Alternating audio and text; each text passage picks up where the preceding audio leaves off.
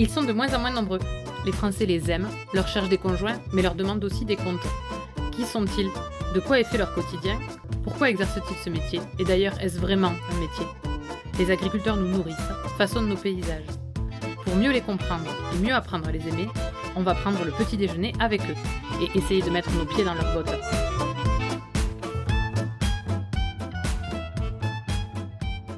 Le plateau de l'Aubrac ensoleillé nous faisait face pendant que Maxime me racontait son histoire. Devant son sourire, on comprend vite que Maxime est un homme heureux. Heureux de faire ce métier-là. Heureux de pouvoir échanger avec ses clients. Heureux de partager sa passion de l'élevage entre quatre générations. Dans cette ferme, qui appartient à sa famille depuis 150 ans, il a le souci permanent de proposer des produits sains, dont il est le premier consommateur. Même s'il est installé seul sur sa ferme, Maxime a toujours été soucieux de ne pas s'y enfermer et de cultiver son ouverture d'esprit. Entre deux rires et quelques moments de contemplation de la vue qui s'offrait à nous, nous avons parlé responsabilité, sanité des produits et évidence. Allez, on essaie ses bottes Bonjour Maxime Bonjour. Est-ce que tu peux nous dire qui tu es? Alors je suis Maxime Sagnier, donc euh, j'ai 32 ans. Je suis agriculteur du coup installé sur la commune de Lassou, dans le Nord Aveyron, depuis maintenant plus de 10 ans. Je suis installé depuis le début 2010. Euh, voilà sur une exploitation en bovin viande, euh, 55 vaches mères. Quel agriculteur tu es? Bonne question. euh, je suis un agriculteur passionné. Je pense que ça se, ça s'entendra dans la suite de mon raisonnement, mais euh, voilà, depuis tout petit, euh, passionné par le, par le métier. Donc je fais les choses avec, euh, avec plaisir et euh, toujours de bon cœur. Et elles sont comment tes bottes Alors mes bottes, j'en ai deux paires. je les mets beaucoup. Euh, ma grand-mère me dit tout, tout, le temps que je les mets tous les jours et c'est presque vrai. je me sens très bien dedans. Donc j'ai une paire plutôt pour l'été. Euh, pas trop chaude, voilà. Et une paire plutôt pour l'hiver, rembourrée, bien confortable. Je déteste avoir froid aux pieds, donc euh, voilà. Elle était comment ton enfance? Mon enfance, euh, ben, sur l'exploitation du coup, auprès des animaux dès ma première, dès mes premiers pas. J'ai encore des, des, photos que je regarde de temps en temps où je suis même plus petit que les que les veaux. Euh, depuis tout petit au milieu des animaux. Euh, dans les pas de, de mon grand-père et de ma grand-mère du coup puisque c'était eux qui avaient l'exploitation avant moi toujours préféré à, aller sur le tracteur plutôt que devant la télé euh, avec des voisins aussi euh, fils d'agriculteurs donc euh, les cabanes les les sorties en vélo euh, la luge l'hiver euh, des fois quelques cascades quelques bosses une enfance riche on va dire et ado t'étais comment? Oh, dans la continuité de l'enfance, j'ai pas eu une adolescence difficile, je l'ai plutôt bien vécu, toujours passionné par les animaux, donc euh, très présent sur l'exploitation euh, sur mon temps libre. Euh, donc j'étais au collège à, à Espalion. Donc à la fin de la troisième, voulant m'orienter vers l'agriculture, je suis parti donc au lycée à Rodez, à La Roque, au lycée agricole, où j'ai fait un bac scientifique. Et derrière, j'ai fait un BTS production animale. Voilà, donc toujours avec les copains Toujours quelques bosses. toujours, toujours quelques bosses. toujours quelques bosses, voilà. Est-ce que tu te souviens de l'âge où tu as décidé que ce serait ton métier? En fait, ça s'est fait tellement naturellement que je ne saurais pas donner d'âge. J'ai toujours voulu faire ça. Euh, j'ai fait des stages dans d'autres domaines, enfin, souvent para-agricole, on va dire, et, et chaque fois je revenais à, au même, à la même conclusion, c'est que le métier d'agriculteur me correspondait pleinement. Euh, donc je crois que ça s'est fait naturellement. Euh, je me rappelle euh, au collège déjà, euh, souvent euh, le premier jour, on nous demandait qu'est-ce que vous voulez faire plus tard? Ben moi, ça a toujours été agriculteur. J'ai jamais, j'ai jamais eu envie tellement d'autres choses. Voilà, je crois que la passion m'avait m'avait attrapé tout petit et elle m'a jamais quitté. Est-ce que tu as un jour annoncé que c'était définitif et que c'était ton choix à ta famille, à tes amis Non, je je me souviens pas du moins de. En fait, c'était tellement naturel. Euh depuis tout petit, en fait, je crois que ça s'est senti. Euh, il n'y a pas eu un jour où j'ai dit, euh, c'est sûr, voilà. Mais euh, à mesure que je m'orientais, voilà, quand j'ai décidé d'aller au agricole, quand j'ai décidé de faire le, le BTS production animale, euh, voilà, ça, ça confirmait, on va dire, mon orientation. Mais je crois que euh, depuis très longtemps, mes grands-parents, mes parents se doutent que que je ferai agriculteur. Voilà. Et est-ce que tu as eu envie de tout envoyer bouler un jour, de finalement pas faire ce métier-là? Non, jamais. Euh, jamais avant de m'installer puisque j'ai toujours voulu faire ça. Et même depuis mon installation, je crois qu'il n'y a pas un seul matin où je me suis levé en ayant des regrets. Euh, je me suis posé la question parce que je me suis installé quand même jeune, j'avais 20 ans. Euh, à l'école, ça marchait plutôt bien, donc j'aurais pu euh, m'orienter sur euh, sur autre chose. Euh, mais en fait, la passion étant là, je crois que vraiment, il n'y a pas un matin où j'ai regretté, où j'ai regretté ce choix. Même s'il y a des moments où forcément, des coups de, un peu plus, un peu plus difficiles ou des, des soirs où on est un peu plus fatigué, mais sans pour autant regretter mon choix. Tu es fils d'agriculteur, toi? Non, du coup, c'est mes grands-parents qui avaient l'exploitation avant moi, euh, même si, voilà, je me considère vraiment euh, avoir repris l'exploitation familiale, puisque avec mes parents, on habitait donc sur le, sur le site de l'exploitation. Mon grand-père euh, était aidé par mon père, voilà, quand mon père un week-end, etc. Euh, et moi, depuis tout petit, je suis là, donc euh, voilà, je considère vraiment que je suis euh, issu du milieu agricole, même si mes parents travaillent à l'extérieur, puisqu'ils travaillent tous les deux sur, euh, sur Espalion. Quand on a une transmission entre père et fils, on parle d'un choc de génération, et alors entre un grand-père et son petit-fils, est-ce qu'il y a un triple choc, ou finalement, est-ce qu'il n'y a pas de choc du tout? Non, je dirais pas de choc du tout, plutôt que triple choc, pour une raison simple, c'est qu'en fait, la transmission, je pense qu'elle avait démarré bien avant que je m'installe. Mmh. Et elle s'est poursuivie après mon installation. Euh, ça fait dix ans que je suis installé. Mon grand-père, je le vois encore euh, tous les jours. Il vient tous les jours faire un petit tour euh, aux animaux. Euh, et je pense que j'étais déjà un peu, même beaucoup agriculteur euh, avant de m'installer. Déjà, on va dire qu'à 15-16 ans, je participais déjà aux réunions de la CUMA à la sous. Enfin, j'ai vraiment eu une transmission, on va dire, très lente et très progressive. Et donc, du coup, avec ça, il n'y a pas eu de choc. Après, je pense que j'avais des grands-parents assez assez ouvert aussi, euh, qui m'ont laissé assez facilement prendre euh, les décisions par moi-même euh, une fois installé. Quoi, tu as pas travaillé avant, enfin ailleurs Non. non tu as été que agriculteur. C'est ça. J'ai terminé mon BTS au mois de juin 2009 et du coup directement, vu l'âge avancé aussi de mes grands-parents, même s'ils étaient relativement jeunes, on va dire pour des grands-parents, mais ils avaient quand même 65 ans passés à ce moment-là. donc j'ai pas eu l'opportunité, on va dire, d'aller travailler à l'extérieur. Après, je le regrette pas forcément. Je pense pas que ça m'ait manqué plus que ça. Par contre, euh, je m'étais mis un objectif quand je me suis installé et j'ai réussi à le, tenir facilement. Euh, C'était de surtout pas m'enfermer sur mon exploitation. Mmh. Rester très ouvert sur l'extérieur euh, et ne pas ne pas se retrouver enfermé dans le travail, parce que je pense qu'on peut rapidement un peu plus de travail, on sort un peu moins, on peut se retrouver un peu coincé sur sa structure. Moi, j'ai vraiment fait le choix de de m'engager à l'extérieur, de rester très actif dans les associations du village euh, ou dans les organisations professionnelles, voilà, pour vraiment rester ouvert sur le monde. Alors normalement on demande toujours quel est le meilleur conseil qu'on t'ait donné, mais j'ai envie de savoir quel est le pire conseil qu'on t'a donné quand tu t'es installé. Le pire conseil qu'on m'a donné Alors là je sèche. Euh... Alors au moment de mon installation, ou plutôt un peu avant, euh, c'est le conseil de ne pas m'installer Certains, certains m'ont dit tu, tu fais une bêtise de t'installer, euh, à ton âge c'est trop jeune, des choses comme ça. Euh, tu devrais aller voir ailleurs avant. Et donc du coup, je, le pire conseil parce que parce que je l'ai pas suivi et qu'aujourd'hui euh, je suis content de pas l'avoir suivi. Voilà. Et le meilleur du coup conseil qu'on t'ait donné au moment de ton installation? J'irais le meilleur conseil, c'est euh, faire les choses comme on les sent, comme on en a envie, ne pas faire de choses euh, à contre-cœur, même si au départ, des fois, il y a, y a, des choses qui sont présentes sur la structure et, il faut un petit moment pour faire une transition. Mais aujourd'hui, je pense que tout ce que je fais, je le fais euh, en l'assumant pleinement et en pouvant l'expliquer à tout le monde. Voilà, en orientant un peu euh, les choix de production, etc. Et qui te l'a donné du coup ce conseil-là? Ah, je dirais euh, un peu tout le monde. J'aime bien discuter avec des gens qui se sont installés euh, avant moi. Et du coup, maintenant, j'aime bien donner mon avis à, des, jeunes, à des, jeunes, qui vont s'installer. Euh, donc voilà, c'est un conseil que j'avais entendu euh, de plusieurs personnes. Voilà. Avec le recul, aujourd'hui, euh, qu'est-ce qui a été déterminant pour toi dans le fait que tu deviennes agriculteur? Ah, J'y reviens souvent, mais c'est la passion, je pense. Euh, je me voyais pas ailleurs qu'ici sur... Euh, alors, je me voyais pas ailleurs, enfin, dans un autre métier qu'agriculteur, mais je me voyais pas non plus agriculteur ailleurs que sur la ferme familiale. Parce que j'ai grandi ici, parce que j'y suis attaché, même si on a des terrains pas forcément faciles, si on a des pentes, si on a des, voilà, des, des, des, contraintes naturelles, mais euh, je suis vraiment attaché à, à l'exploitation et à la, à la zone, euh, à mon village aussi. Donc du coup, euh, je me voyais pas, pas ailleurs, pas ailleurs qu'ici, quoi. Si aujourd'hui tu pouvais dire un truc à Maxime, euh, au Maxime de 2010 qui est en train de s'installer, tu lui dire quoi? Vas-y à fond, euh, fais ce que tu as envie et, vis, vis tes rêves, voilà. J'ai rien, je regrette rien en fait de, de ces dix années passées, donc euh, si je devais le refaire, je crois que je le referais euh, sensiblement pareil. Si tu devais nous donner une anecdote qui te raconterait, ce serait laquelle? Une anecdote ou un trait de caractère plutôt alors euh, le fait d'être euh, très long dans mes prises de décision.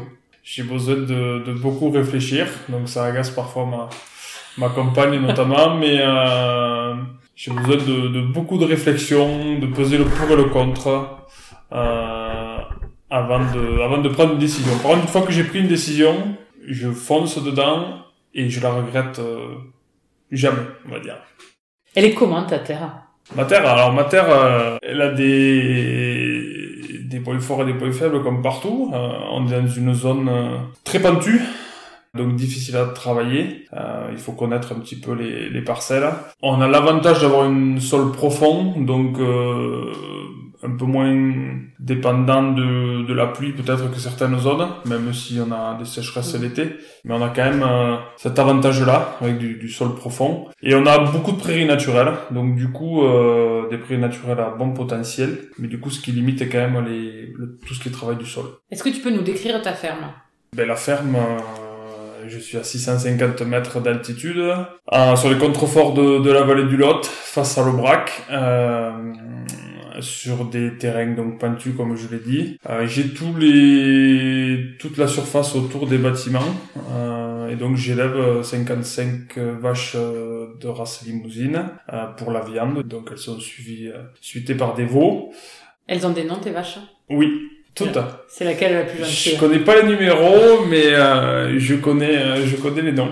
Alors, quelle est la plus gentille, quelle est la plus méchante? Alors la, plus, la plus gentille, je dirais gentille, parce que ça peut comme ça, donc euh, c'est aussi, euh, c'est aussi euh, révélateur de son caractère.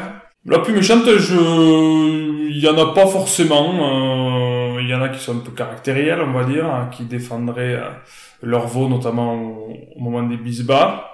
Allez, je dirais Guyane pour son aspect caractériel. Est-ce que tu sais à quoi ils servent tes produits? Ce que tu produis sur la ferme? Oui, alors je produis plusieurs choses. Donc je produis de, des bovins qu'on appelle maigres, c'est-à-dire qu'ils ne sont pas finis. Euh, donc ils sont pas destinés à être tués immédiatement lorsqu'ils quittent l'exploitation. Ils sont destinés à être engraissés euh, par d'autres éleveurs qui sont engraisseurs. Donc moi je suis plutôt naisseur. Euh, donc ça c'est ce qu'on appelle des broutards. Broutards tout simplement parce que l'été ils vont dehors avec leur mère et qu'ils broutent de l'herbe. D'accord. C'était aussi simple que ça.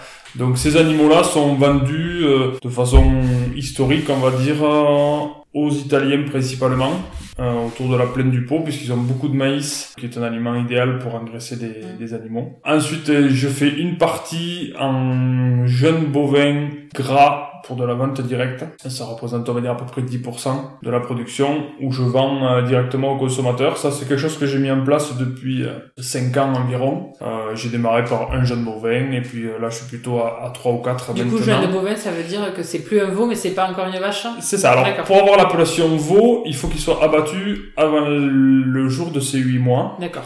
Euh, là, moi, je sais plutôt des abattages qui se font autour de 9-10 mois. D'accord. Et donc, je commercialise ça en vente directe. Alors, au départ, ça a démarré, on va dire, famille, euh, amis. Et avec le bouche à oreille, ça s'est étendu un petit peu, euh, euh donc sur l'Aveyron et sur l'Hérault, puisque j'ai une partie de, de, la, de ma belle famille qui est sur l'Hérault. Donc, je fais cette vente directe à peu près deux fois par an.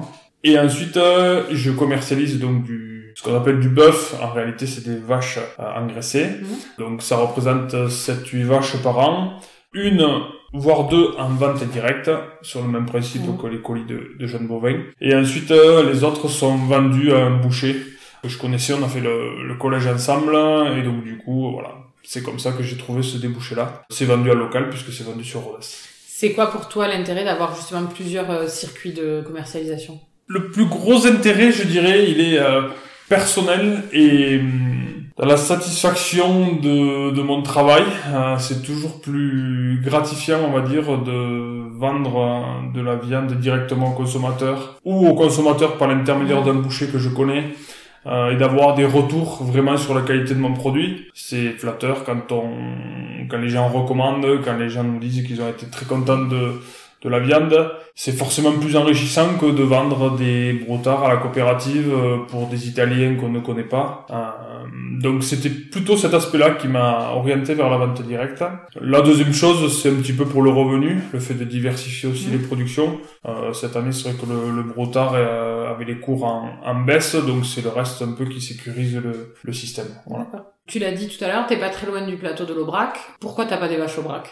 Alors, deux raisons. Euh, première, c'est que historiquement, sur l'exploitation, quand je me suis installé, c'était des limousines. Donc, c'était beaucoup plus facile, on va dire, de, de poursuivre avec le même troupeau. En plus, on a quand même un attachement très important à nos animaux. Euh, je crois qu'on le dit peut-être pas assez, mais, euh, mais mes vaches, euh, je me voyais pas vendre tout le troupeau pour en acheter un autre, pour changer de race.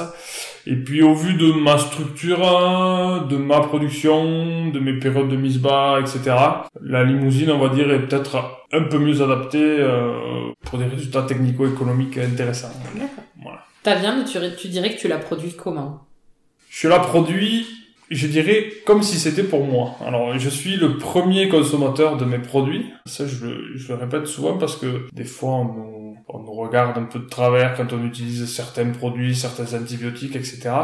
Moi, je suis le premier consommateur de mes produits parce que je fais de la vente directe, mais j'en garde toujours hein, pour ma consommation personnelle, hein, pour la consommation de mes enfants. Euh, et donc, je, suis obligé de d'être sûr de la qualité de mes produits. Euh, je cueille euh, les fruits sur mes arbres, je ramasse tout ce que je peux euh, sur mon exploitation. Donc je suis le premier consommateur de mes produits. Donc je les produis euh, voilà, en me disant qu'il faut qu'ils soient qu'ils soient sains. Et quand je vends mes produits à quelqu'un, euh, j'ai aucun doute sur la sur la qualité. Tes grands-parents, ils ont joué quel rôle au moment de ton installation?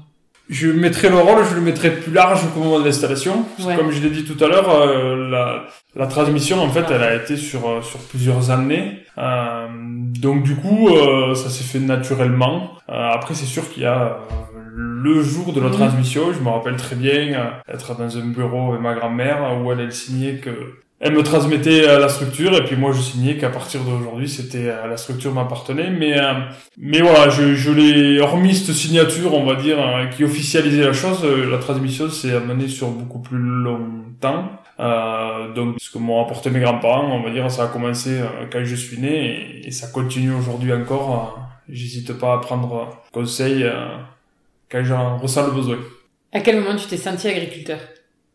Alors forcément, il y a ce jour de la signature hein, mm. où là, on, on sent quand même au moment de la signature qu'il y a la, la responsabilité qui, qui nous tombe un peu sur les épaules. Euh, J'avais 20 ans, donc c'est vrai que j'étais quand même relativement jeune. Euh, il y a cette responsabilité euh, par rapport à la traçabilité des produits, par rapport à, aux financiers aussi, où euh, forcément pour l'installation, il y a eu des emprunts, il y a eu des choses comme ça. Donc là, il y a, après, il y a, il y a ce côté-là qui, qui revient. Mais sinon, je crois que je me suis senti agriculteur euh, toute ma vie. Je me suis senti agriculteur. Donc, euh, c'est plutôt l'aspect euh, entreprise, on va dire, et responsabilité de chef d'entreprise. Où à ce moment-là, ça a été du coup au moment de la, transmission. Mais après, je me suis toujours senti agriculteur. Donc, et est-ce que euh, le, bon, t'as la responsabilité du, de l'entreprise et tout ça effectivement. Est-ce que le fait de s'installer dans un cadre familial, ça rajoute une, une autre responsabilité par rapport à la pérennité de la structure? Est-ce que tu, tu l'as ressenti ou pas ça? Et est-ce que ça existe ou pas d'ailleurs? Euh, Oui, alors on, m'a jamais mis euh, la pression, mm. même euh, bien au contraire. Euh, j'ai, j'ai choisi de reprendre la structure euh, par ma propre volonté. j'ai vraiment jamais senti de, de pression, que ce soit ni de mes grands-parents ni de mes parents, pour continuer à pérenniser l'exploitation. Mais forcément, dans un coin de la tête, euh, le jour où on s'installe, on se dit, euh, il y, a, y, a, des générations qui ont travaillé avant moi. Euh, il faut quand même avoir une certaine vision à plus long terme pour, pour pérenniser la structure et ne pas mettre à mal, on va dire, tous les, les efforts qui ont été faits avant nous. Tu sais combien il y a de générations de saniers qui sont passés avant toi Alors du coup, c'est pas des saniers, c'est parce que du coup, voilà, c'était mes grands-parents, mais du côté de mon de ma mère. D'accord. Voilà, du coup, on n'a pas le même nom de famille. Euh, il y en a, il y en a, il y en a au moins au moins 4 ou 5. Je crois que ça fait 150 ans à peu près que la que la ferme est dans la famille. D'accord. OK. Pour toi, être chef d'entreprise, ça veut dire quoi? Être chef d'entreprise, c'est justement euh, la responsabilité de de l'entreprise, euh, que ce soit sur le plan financier, que ce soit sur le plan euh, sanitaire, que ce soit sur le plan satisfaction des, des, clients, notamment par rapport à la vente directe, que ce soit vision sur le, le long terme. il faut toujours avoir essayer de prévoir ce qui va se passer dans l'avenir, même si c'est très difficile aujourd'hui en agriculture, puisqu'on a beaucoup d'incertitudes notamment en bovin viande, que ce soit sur les sur les cours, que ce soit sur la consommation de viande, que ce soit sur l'avenir de la de la politique agricole commune. Euh, mais il faut essayer de de fixer un cap euh, qui correspond, je pense, à ses envies, mais qui correspond aussi aux, aux attentes du, du, consommateur et qui qui vont permettre à la, à la structure de de continuer à à fonctionner et à bien fonctionner. Euh, dans 20 ans, tu t'imagines où et comment? J'espère euh, ici, j'ai construit ma maison il y a trois ans, et j'espère que dans 20 ans, il serait encore. Et dans l'idéal, toujours, euh, toujours sur ma, sur mon exploitation, toujours passionné par mon métier, et, euh, toujours producteur de, de bovins viande. Voilà. C'est quoi les prochains défis que tu vas devoir relever sur ton entreprise? J'espère qu'il en aura pas. Euh, J'en ai eu pas mal depuis 10 ans, parce que voilà, l'installation jeune, le fait que ça soit une génération. J'avais tout un travail par rapport aux mises aux normes environnementales, par rapport à l'aménagement de bâtiments. Euh, à titre personnel, donc du coup, on a construit euh, notre habitation pour habiter sur le site de l'exploitation. Donc là, maintenant, je suis en train de rénover un dernier bâtiment. Là, je suis en cours de travaux et j'espère qu'après ça, j'aurai euh, quelques années où je pourrai souffler un petit peu et, rentrer un peu dans un rythme de croisière. Si tout était possible, tu changerais quoi sur ta ferme? Honnêtement, pas grand-chose. Parce que j'y suis attaché comme elle est. Euh, depuis dix ans, je l'ai façonnée un petit peu comme, comme j'avais envie qu'elle soit. Euh, bon, il y en a quelques contraintes naturelles, notamment les pentes, notamment des choses comme ça, qu'on pourrait un peu améliorer, mais euh, aujourd'hui, elle me convient bien comme elle est. C'est quoi ta relation au temps libre? Plusieurs choses. Euh, donc la priorité, forcément, c'est c'est la famille, notamment euh, depuis que je suis papa, ça fait deux ans maintenant, euh, où j'ai deux petits garçons. Euh, donc forcément, euh, me libérer le maximum de temps pour eux, même si on a quelques contraintes, un peu d'astreinte sur l'exploitation, où des fois on peut pas y déroger. Après, j'ai pas mal d'engagement au niveau organisation agricole et également au niveau associatif au sein de mon village. Et depuis un an, je suis même euh, élu au conseil municipal, donc ça me fait pas mal de d'engagement à gauche à droite, mais euh, je m'organise pour euh, pour me libérer du temps. Et comme je disais tout à l'heure, je voulais vraiment pas m'enfermer sur ma structure quand je me suis installé. Donc c'est aussi pour ça que je suis engagé un peu à gauche à droite pour voir d'autres choses et, et des fois sortir un petit peu la tête du guidon. Si tu avais une semaine de totale liberté, où t'as absolument pas à mettre les pieds sur la ferme, qu'est-ce que tu ferais euh, je... Allez, je, je, partirai en vacances, mais c'est prévu pour cet été, une semaine. Euh, voilà, pour me retrouver avec euh, ma compagne et mes enfants, loin de la ferme, même si elle reste toujours un petit peu dans le coin de la tête. après, j'ai la chance d'avoir toujours mon grand-père, du coup, sur l'exploitation, ainsi que mon père, qui travaille à l'extérieur, mais qui me donne un bon coup de main lorsqu'il est là. Euh, donc j'arrive quand même à me libérer du temps, à partir le week-end, à partir quelques jours en vacances. Euh, Et tu partirais où du coup? Important. Ah pas trop loin parce qu'avec avec, avec, les petits c'est quand même pas pas évident, mais euh, là on a prévu au mois d'août une semaine au bord de la mer, donc on va dire ça comme ça. Ok. Fais papa, comment tu envisages leur enfance sur la ferme? Et du coup pour l'instant, euh, je pense qu'ils ont ils ont la chance de, de grandir au milieu de la nature, euh, elle apporte tellement de choses, ça permet de, de les éveiller. Euh, aujourd'hui, ils sont très contents toujours d'aller dehors. Ces enfants d'extérieur, on va dire, même s'ils ont que deux ans, euh, ils viennent avec moi euh, aux animaux, etc. Euh, et je crois que c'est la plus belle enfance qu'ils peuvent avoir, ce, ce contact avec les animaux, avec la nature, même si évidemment après, ils feront ce qu'ils voudront par la suite, mais, mais je pense que c'est une chance. Et est-ce que tes vaches, elles, euh, donc j'imagine que du jour où tu as eu des enfants qui sont venus avec toi à la ferme, il y a eu un peu plus de bruit et de mouvement dans, la, dans les bâtiments. Est-ce qu'elles en ont été curieuses? Est-ce que finalement elles en avaient rien à faire euh, d'avoir des enfants d'un coup qui viennent euh? Alors j'ai des animaux plutôt calmes, j'ai quand même l'habitude de, de recevoir du monde dans les bâtiments, euh, que ce soit la famille, que ce soit des groupes, des fois des scolaires, des choses comme ça. Donc les animaux étaient quand même habitués, on va dire, à avoir un peu de bruit. Après, forcément, ça les intrigue, notamment les, les petits veaux. C'est vrai que des fois, c'est, rigolo, les réactions, que ce soit des petits veaux ou que ce soit des, des enfants. Euh, après, voilà, ils sont, Ils ont deux ans et déjà ils reconnaissent le taureau dans la stabu euh, par rapport aux vaches. Donc c'est des fois surprenant. Pour l'instant, tu les sens plutôt tracteur ou vache Alors il y en a un plutôt tracteur et un plutôt vache. ok. Qu'est-ce qui te rend fier aujourd'hui? Fier, je sais pas si c'est fier. Euh, content, on va dire, de, du travail accompli depuis dix ans. Forcément, ma famille, mes enfants, ma compagne, euh, la maison qu'on a construite nous-mêmes euh, sur le site de l'exploitation. Euh, et d'un autre côté, forcément, euh, ma passion toujours intacte pour, euh, pour l'élevage et le travail accompli depuis dix ans, que ce soit au niveau de des infrastructures, des bâtiments et également la mise en place de, de la vente directe avec avec la relation avec les consommateurs. Voilà. Elle t'apporte quoi cette relation? de la satisfaction, euh, la confirmation que le travail qu'on fait, on le fait bien, que les que les clients sont contents des produits, euh, discuter sur euh, sur nos pratiques, euh, échanger. Ça fait aussi évoluer nos mentalités, de discuter, de voir un petit peu le consommateur, qu'est-ce qui qu'est-ce qu'il attend, qu'est-ce qui quelles sont ses interrogations. mais je crois que dans la plupart du dans la plupart des cas, quand on discute avec lui, on, on arrive à le rassurer et à juste en lui expliquant euh, nos pratiques en fait. À 95 ans, quand tes arrière-petits-enfants te demanderont c'est quoi ton métier, tu leur répondras quoi? J'espère que je pourrai le leur montrer. J'espère que je serai toujours là, toujours en bonne santé. Euh, et que mon métier existera toujours, qu'il aura évolué certainement, parce que j'en ai encore pour plus de 60 ans. euh, il aura certainement évolué, mais j'espère qu'il sera toujours, euh, qu'il sera toujours présent, que l'élevage sera toujours important dans nos territoires, que le climat nous permettra toujours d'exercer euh, ici. Euh, voilà, et que voilà, j'étais, euh, j'étais agriculteur, que j'étais passionné par mon métier. Et, voilà, j'espère que je pourrai encore lui montrer ça m'embêterait que ça n'existe plus. Et à celui qui écoute et qui connaît rien, tu veux lui dire quoi? Qui prennent le temps d'écouter les agriculteurs, qui viennent nous rencontrer. Alors si c'est pas moi, c'est euh, d'autres agriculteurs. Je crois qu'on est ouvert sur euh, sur la discussion, euh, qu'on a tout à montrer, qu'on n'a rien à cacher, et que souvent les préjugés qu'on a sur nous, c'est parce qu'on ne nous connaît pas. Et en trois mots, qu'est-ce qui te botte dans ton métier? Trois mots. Trois mots. La passion l'entrepreneuriat et la liberté. Merci Maxime. Merci. On peut s'installer à 20 ans, mais avoir conscience des responsabilités qui incombent à un agriculteur. On peut avoir une exploitation difficile à travailler, mais ne s'imaginer nulle part ailleurs.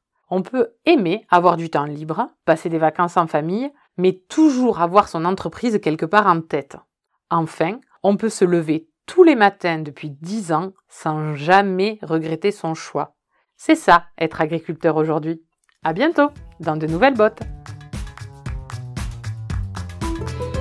Si vous avez aimé, n'hésitez pas à partager ce podcast ou à le noter avec 5 étoiles sur Apple Podcast. Laissez-nous un petit like ou un commentaire, nous serons infiniment heureux de vous lire. À bientôt dans de nouvelles bottes.